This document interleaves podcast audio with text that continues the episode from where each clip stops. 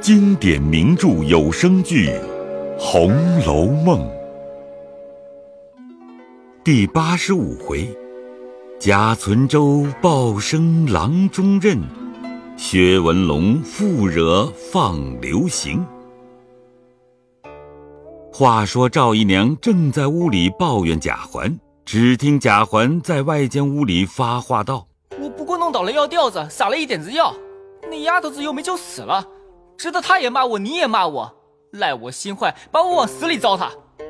等着我明儿还要那小丫头子的命呢，看你们怎么着，只叫他们提防着就是了。”那赵姨娘赶忙从里间出来，握住她的嘴说道：“哎呦，你还只管信口胡沁！”还叫人家先要了我的命呢！娘两个吵了一回，赵姨娘听见凤姐的话，越想越气，也不着人来安慰凤姐一声。过了几天，巧姐儿也好了，因此两边结怨比从前更加一层了。一日，林之孝进来回道：“哎，今日是北境郡王生日，请老爷的示下。”贾政吩咐道：“嗯。”只按向年旧例办了，回大老爷知道，送去就是了。林之孝答应了，自去办理。不一时，贾赦过来同贾政商议，带了贾珍、贾琏、宝玉去与北静王拜寿。别人还不理论，唯有宝玉素日仰慕北静王的容貌威仪，巴不得常见才好，遂连忙换了衣服，跟着来到北府。贾赦、贾政递了职名后玉，不多时，里面出来了一个太监，手里掐着数珠，见了贾赦、贾政，笑嘻嘻的说道：“二位老爷好。”贾赦、贾政也都赶忙问好，他兄弟三人也过来问了好。那太监道：“王爷叫请进去呢。”于是爷儿五个跟着那太监进入府中，过了两层门，转过一层殿去。里面方是内宫门，刚到门前，大家站住。那太监先进去回王爷去了。这里门上小太监都迎着问了好。一时那太监出来说了个请字，也五个肃静跟入。只见北境郡王穿着礼服，已迎到殿门廊下。假设、贾政先上来请安，挨次便是真脸宝玉请安。那北境郡王单拉着宝玉道：“我久不见你，很惦记你。啊，你那块玉好。”宝玉弓着身，打着一半签回道：“孟王爷福庇都好。今日你来，没有什么好东西给你吃的，倒是大家说说话吧。”说着，几个老公打起帘子。北静王说请，自己却先进去，然后贾赦等都弓着身跟进去。先是贾赦请北静王受礼，北静王也说了两句谦辞，那贾赦早已跪下，次级贾政等挨次行礼，自不必说。那贾赦等复肃静退出，北静王吩咐太监等让在众七舅一处好生款待，却单留宝玉在这里说话，又赏了座，宝玉又磕头谢了恩，在挨门边绣墩上侧坐。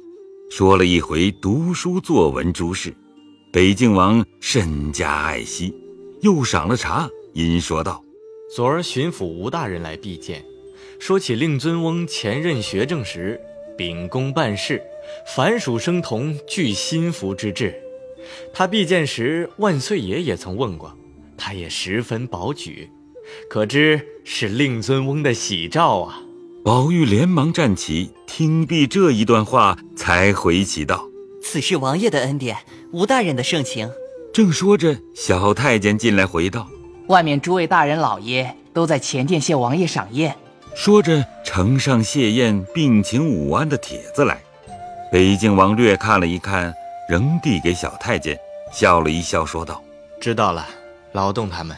这贾宝玉，王爷单赏的饭预备了。”北静王便命了太监带了宝玉到一所极小巧精致的院里，派人陪着吃了饭，又过来谢了恩。北静王又说了些好话，忽然笑说道：“我前次见你那块玉倒有趣儿，回来说了个式样，叫他们也做了一块来。今日你来的正好，就给你带回去玩吧。因命小太监取来，亲手递给宝玉。宝玉接过来捧着，又谢了，然后退出。北静王又命两个小太监跟出来，才同着贾赦等回来了。贾赦便各自回院里去。这里贾政带着他三人回来见过贾母，请过了安，说了一回府里遇见的人。宝玉又回了贾政。吴大人必见宝举的话，贾政道：“这吴大人本来咱们相好，也是我辈中人，还倒是有骨气的。”又说了几句闲话，贾母便叫：“歇着去吧。”贾政退出，真莲、宝玉都跟到门口。贾政道：“你们都回去陪老太太坐着去吧。”说着便回房去。刚坐了一坐，只见一个小丫头回道：“外面林之孝请老爷回话。”说着递上个红丹帖来，写着吴巡抚的名字。贾政知是来拜，便叫小丫头叫林之孝进来。贾政出至廊檐下，林之孝进来回道：“今日巡抚吴大人来拜，奴才回了去了。在奴才还听见说，现今工部出了一个郎中缺。”外头人和部里都吵嚷是老爷倪政呢。贾政道：“瞧罢了。”林之孝又回了几句话，才出去了。且说真莲、宝玉三人回去，独有宝玉到贾母那边，一面述说北静王待他的光景，并拿出那块玉来。大家看着笑了一回。贾母因命人给他收起去吧，别丢了。你那块玉好生带着吧，别闹混了。宝玉在项上摘了下来，说：“这不是我那一块玉，哪里就掉了呢？比起来，两块玉差远着呢，哪里混得过？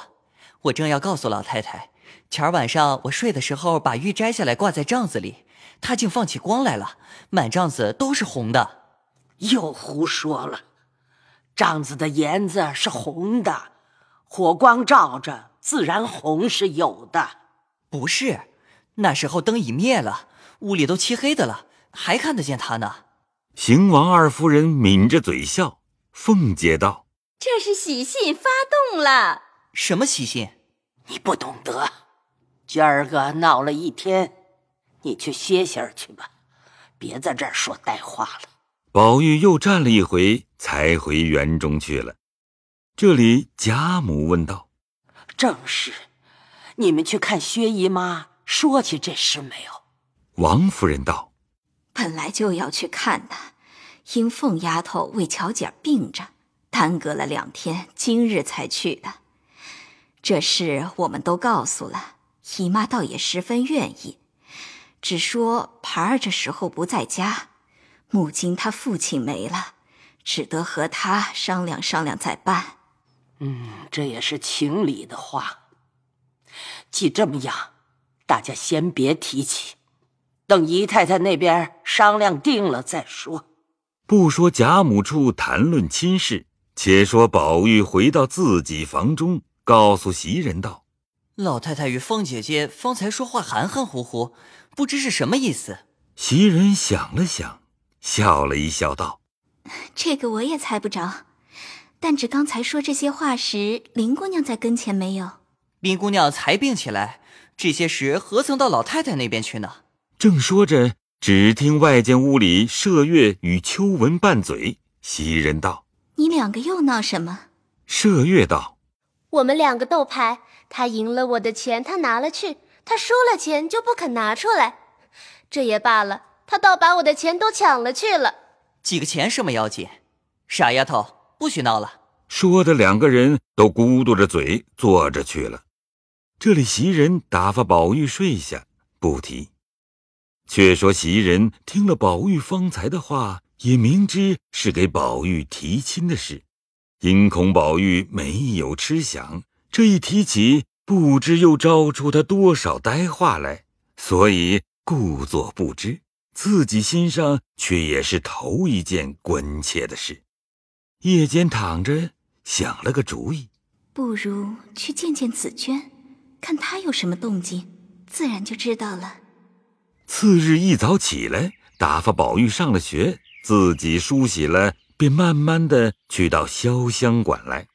只见紫娟正在那里掐花呢，见袭人进来，便笑嘻嘻的道：“姐姐屋里坐着。”袭人道：“坐着。妹妹掐花呢吗？姑娘呢？姑娘才梳洗完了，等着温药呢。”紫娟一面说着，一面同袭人进来，见了黛玉正在那里拿着一本书看，袭人陪着笑道：“姑娘怨不得劳神，起来就看书。”我们宝二爷念书，若能像姑娘这样，岂不好了呢？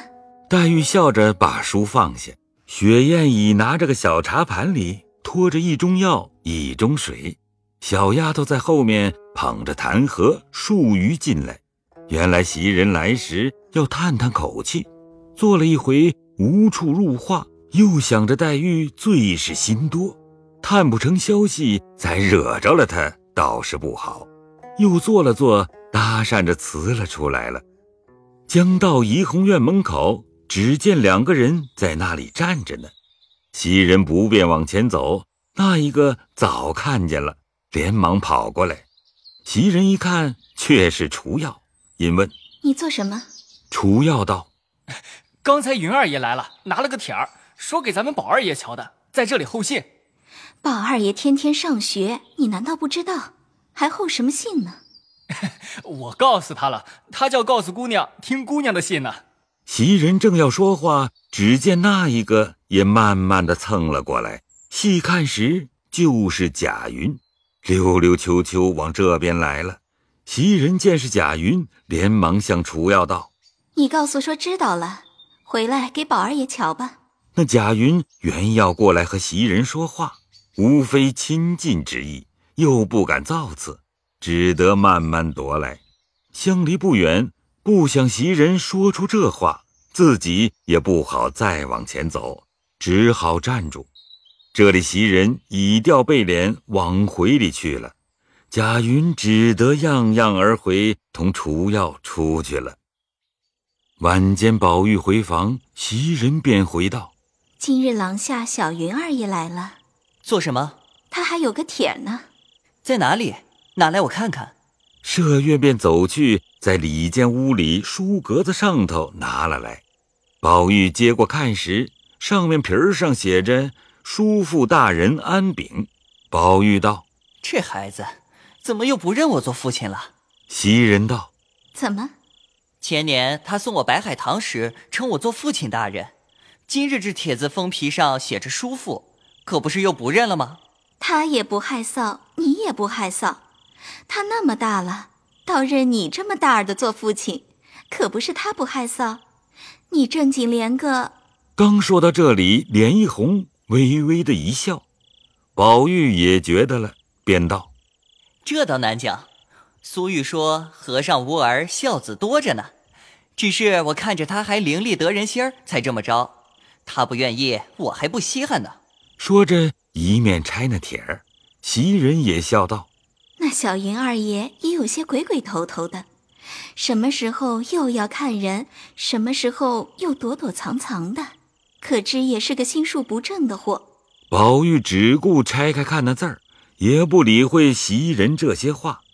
袭人见他看那帖儿，皱一回眉，又笑一笑，又摇摇头，后来光景竟大不耐烦起来。袭人等他看完了，问道：“是什么事情？”宝玉也不答言，把那帖子已经撕作几段。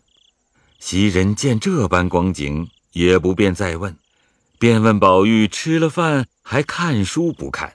宝玉道：“可笑云儿这孩子，竟这样的混账。”袭人见他所答非所问，便微微的笑着问道：“到底是什么事？问他做什么？咱们吃饭吧。”吃了饭歇着吧，心里闹得怪烦的。说着，叫小丫头子点了一点火来，把那撕的铁儿烧了。一时，小丫头们摆上饭来，宝玉只是怔怔的坐着。袭人连哄带呕，催着吃了一口饭，便搁下了，仍是闷闷的歪在床上。一时间忽然掉下泪来。此时袭人、麝月都摸不着头脑。麝月道：“好好的，这又是为什么？都是什么云儿雨儿的，不知什么事弄了这么个浪帖子来，惹得这么傻了的似的，哭一会子，笑一会子，要天长日久闹起这闷葫芦来，可叫人怎么受呢？”说着，竟伤起心来。袭人旁边由不得要笑，便劝道：“好妹妹，你也别怄人了。”他一个人就够受了，你又这么着？他那帖子上的事，难道与你相干？你混说起来了，知道他帖儿上写的是什么混账话，你混往人身上扯。要那么说，他帖儿上只怕倒与你相干呢。袭人还未答言，只听宝玉在床上扑哧的一声笑了，爬起来抖了抖衣裳，说：“咱们睡觉吧，别闹了。明日我还起早念书呢。”说着，便躺下睡了，一宿无话。